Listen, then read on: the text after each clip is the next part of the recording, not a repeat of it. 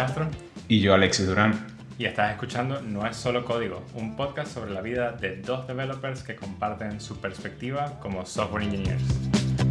En el episodio de hoy vamos a estar comentando de cómo manejar el estrés. No es que sea el mejor manejando el estrés, pero, pero ahí vamos, ahí vamos, ¿no?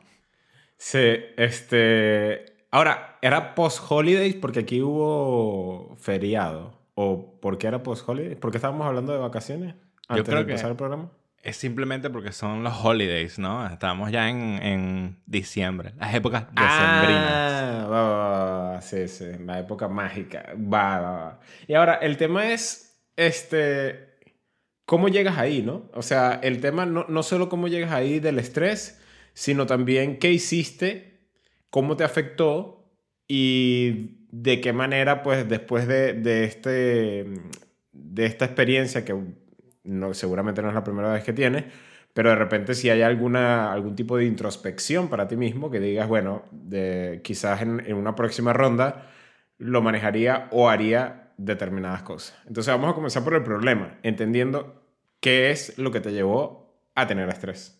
Creo que es cómico porque estuvimos hablando en episodios anteriores, ¿no? De eh, los on-call teams y cómo manejar Ajá. un poco el estrés con lo que tiene que ver el on-call.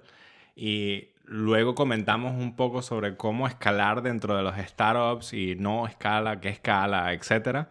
Y cómo manejamos las diferentes cosas y cómo son los diferentes sombreros que hay que ponerse en un startup.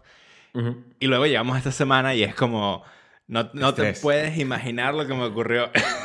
Entonces es como que, oh, bueno. Pero fue que- con el on-call. No. no, fue con el on-call. Creo que hay como un build-up de diferentes cosas que ayudan a todo eso en general, ¿no? Pero para mí la situación esta semana fue un feature nuevo, no feature, feature, pero podemos llamarlo feature a nivel de Scrum, ¿no?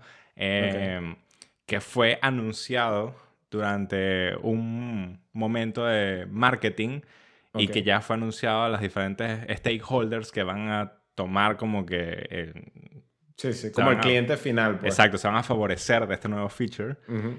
Y nunca fue comunicado a la gente de producto. Entonces, fue así como, eh, ok, ¿y lo quieres ¿De para producto cuándo? o a los developers? Yo diría que ambos, developer, producto. Ya.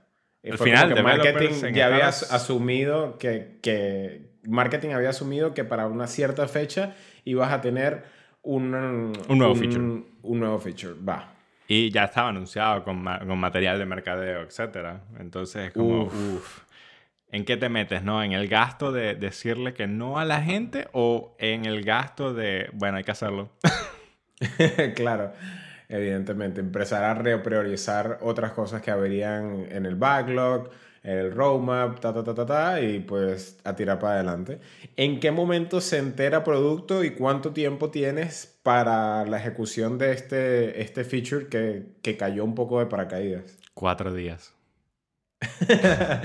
Va. Bueno, menos, ¿no? Porque contando cuándo se enteró el producto y cuándo me lo dijeron a mí, ya estaba terminando el día, así que tres días y medio.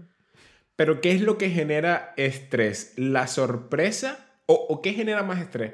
La sorpresa de algo que no estaba planificado, el tener que balancear otras prioridades encima de, de- de tu rol como lead o sentir que de repente no te organizaste lo suficientemente bien. O sea, ¿cuál es el aspecto que sientes que realmente comenzó a ser un trigger?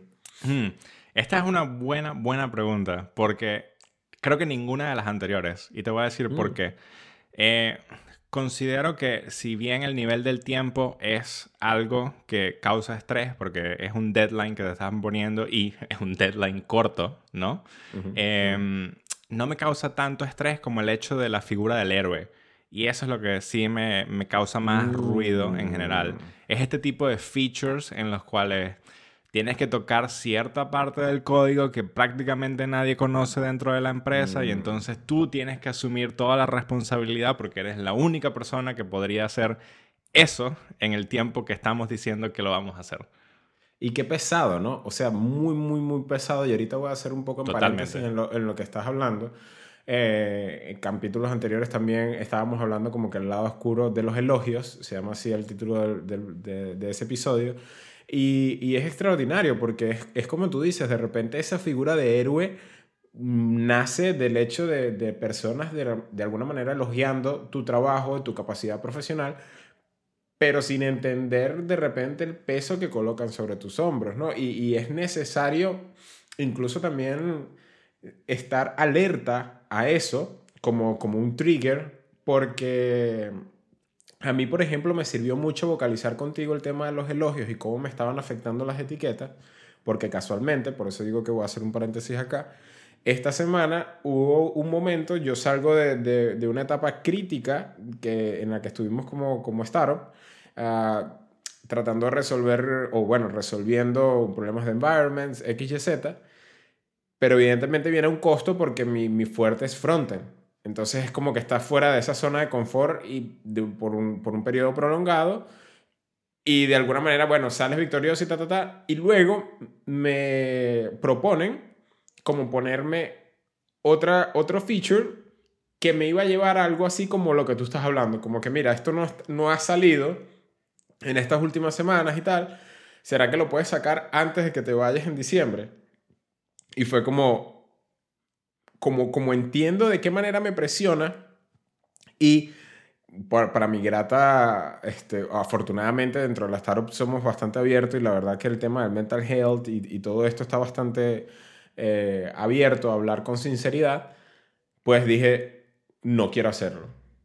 O sea, quiero, quiero algo low por unas semanas porque realmente estoy cansado psicológicamente y ya, o sea, necesito como ir bajando un poquito la presión, ¿no? Entonces, bueno, por eso me parece interesante y por eso lo, lo, lo, menciono, pues porque uno también tiene que entender cuáles son las etiquetas que te estás metiendo y cómo esas etiquetas te afectan. Entonces, fue ese rol de héroe lo que puso de alguna manera la presión sobre estos días que, que estuviste. Totalmente. Y yo creo que gracias a mi equipo y el apoyo que tiene el equipo con cada una de las personas que estamos dentro de ese equipo, es como más llevadero ciertas cosas, ¿no? Eh, por lo menos ayer cuando hice diferentes tests, dentro de nuestro staging environment, pues tenía a la gente de mi equipo también ayudándome a hacer esos tests. no era como que era yo el único haciendo la cosa. Sí, bueno, al final realmente creo que solo es como de alguna manera una abstracción, diríamos nosotros en programación, de todo, porque al final nunca estás realmente solo, ¿no? Eso es correcto, eso es correcto. Entonces, ¿qué pasó? ¿Cómo, cómo llevaste los días? ¿Comenzó el estrés desde el punto, desde la hora cero en la que te dijeron tienes que entregarlo? ¿O hubo algo más adelante que fue lo que realmente te hace sentir que, que vale la retrospectiva de hoy? Creo que es la suma de diferentes cosas, ¿no? Porque sí, sí empieza un estrés en el día número uno, pero no es tan grave considerando como que la teoría de uno de, vale, yo puedo hacer esto, sé que lo puedo hacer, es, es posible. Por eso estoy diciendo que sí, sí lo podemos lograr. Entonces, luego haces todo el push, todo, toda la energía mental que conlleva tener el feature. Y luego de que haces deploy a ese feature, es como que empiezan las dudas. Es, mm. ¿cubrí todos los escenarios? ¿Realmente lo hice bien? ¿Falta algo? ¿Hay algo que no hicimos en los tests que no pensamos como equipo que podría ser un bug? Eh, todo este tipo de eh, cosas. Eso te iba, te iba a comentar. Esas dudas es porque de alguna manera en el proceso típico de desarrollo de software dentro de la empresa, ¿te comiste algún step para lograr el deadline? ¿O es simplemente una duda que es consecuencia a la responsabilidad que estás teniendo con el tema del deadline, marketing y todo? Y es como, ¡Ah! ¿será que realmente testé todo? O sea, ¿cuál, ¿cuál, fue de las dos? Sí, en este caso es una consecuencia del el deadline y, y, realmente pensar en cubrir todos los, todos los pasos necesarios considerando el deadline o realmente tomé algún atajo y no me di cuenta de que tomé algún atajo.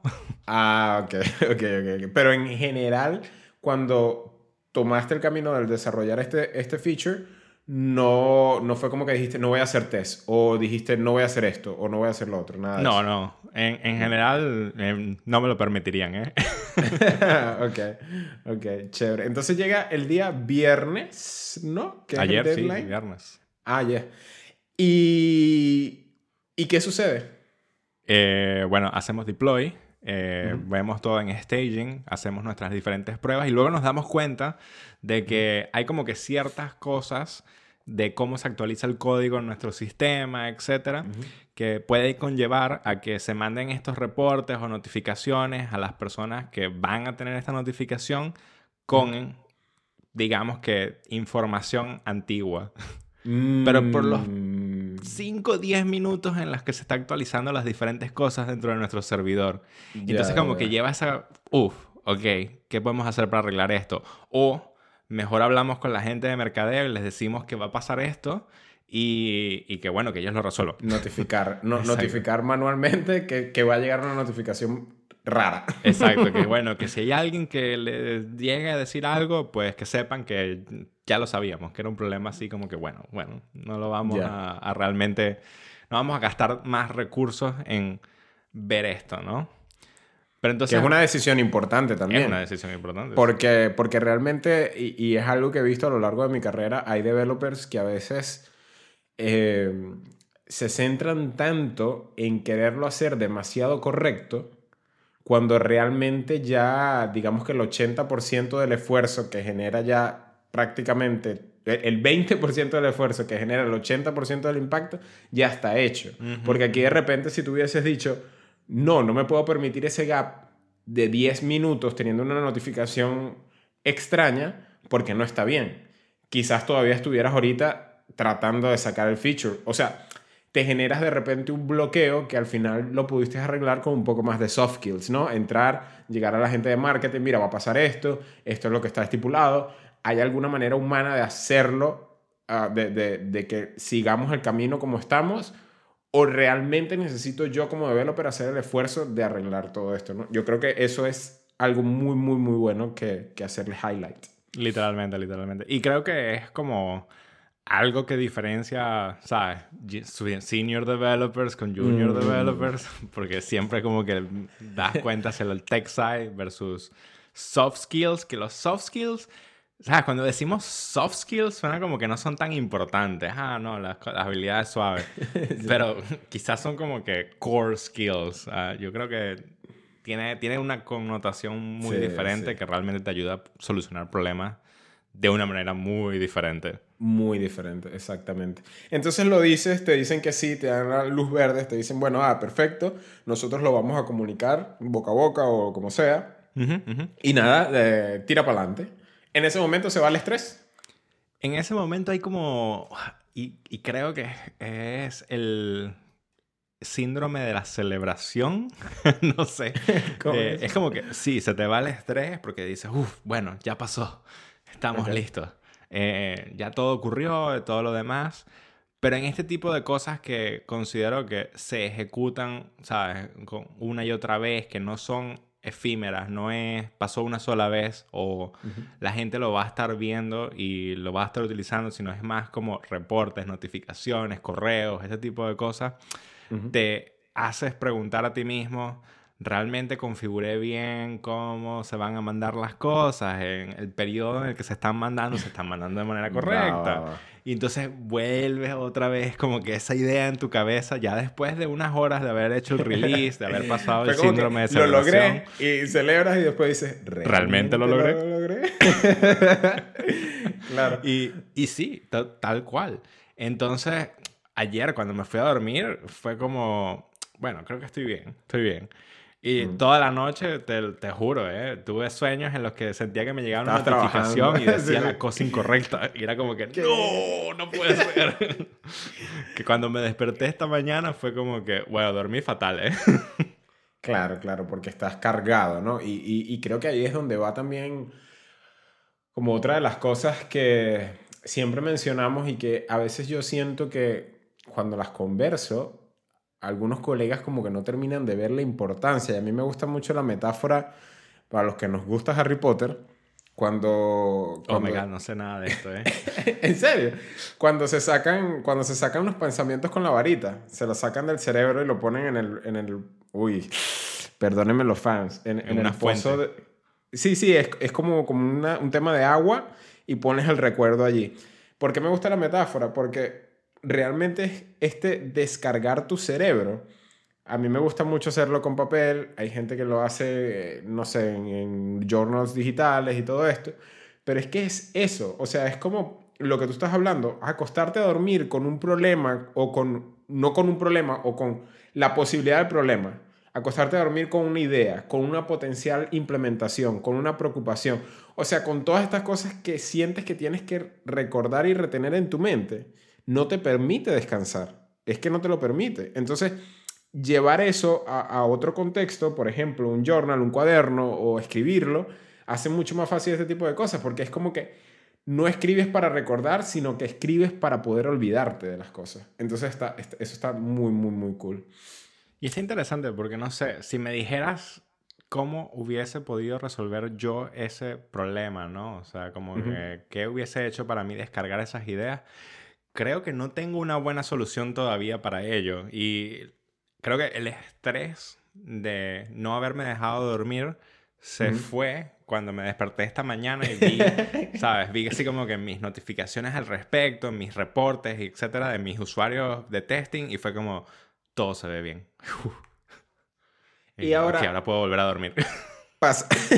pasaste esta fase, de alguna manera quizás eh, pudo o no pudo haber sido algo que cambie un poco más en ti ciertas actitudes, pero hay algo que sientas que si volvieras a pasar en, lo mismo hicieras diferente? Creo que sí. Creo que una de las cosas que intentaría hacer es confiar un poco más en mis habilidades al respecto y entender mejor la idea de que si las personas que son mis peers y también mis superiores han visto eh, qué se hizo y estuvieron también involucrados en el proceso de pruebas, ¿no? y ya tienes el approval de la gente de marketing o el, cualquier stakeholder que realmente sea el implicado en la solución y están de acuerdo con la solución y todos los caveats que pueda tener esa solución, eh, pues no deberías preocuparte al respecto. Es como, ¿por qué, ¿por qué mm. realmente pones preocupación en ti si ya solucionaste Claro, porque quizás quizás no, es, no es el hecho de pasarle la bola a los demás, sino entender que ya tú hiciste lo mejor que podías con los recursos que tuviste y ya. No quiere decir como que, bueno, si tú lo probaste, es culpa tuya también. No, sino como que ya tú humanamente como profesional hiciste lo mejor que podías. Entonces, ya se cumplió un proceso, tus peers también lo, te ayudaron a, a testearlo. Y si al día de mañana las cosas están mal, pues que no pasa nada, que simplemente pues llegarás el lunes y dirás, bueno, hay que, hay que seguir dándole porque no me dio con los recursos que tenía anteriormente. es como un maratón, ¿no? Eh, ponte que te entrenaste, hiciste todo, eh, te dijeron el maratón es mañana, no pasado mañana, y dices, uh, bueno, está bien. Y después de que terminó el maratón, llegaste de segundo lugar. Y fue porque, bueno, alguna cosa tuviste que, ¿sabes? No estabas preparado para ello y bueno, segundo lugar y después te machaques al respecto porque segundo lugar, ¿cómo, ¿cómo es posible que no fue el primero? y después digas, bueno, la situación no estaba dada para llegar de primero, pero la próxima vez que toque una situación así, espero que esté dada para que llegue de primero. En fin, pues sí, ahí tienen como siempre otra retrospectiva de las semanales que tenemos aquí. Arroba no es solo código para el Twitter del podcast, arroba Duramla, Alexis Durán, arroba Castrolen, Luis Castro y nos siguen dejando saber lo que quieren escuchar. Nos vemos la próxima semana, nos escuchamos la próxima semana. Nos vemos.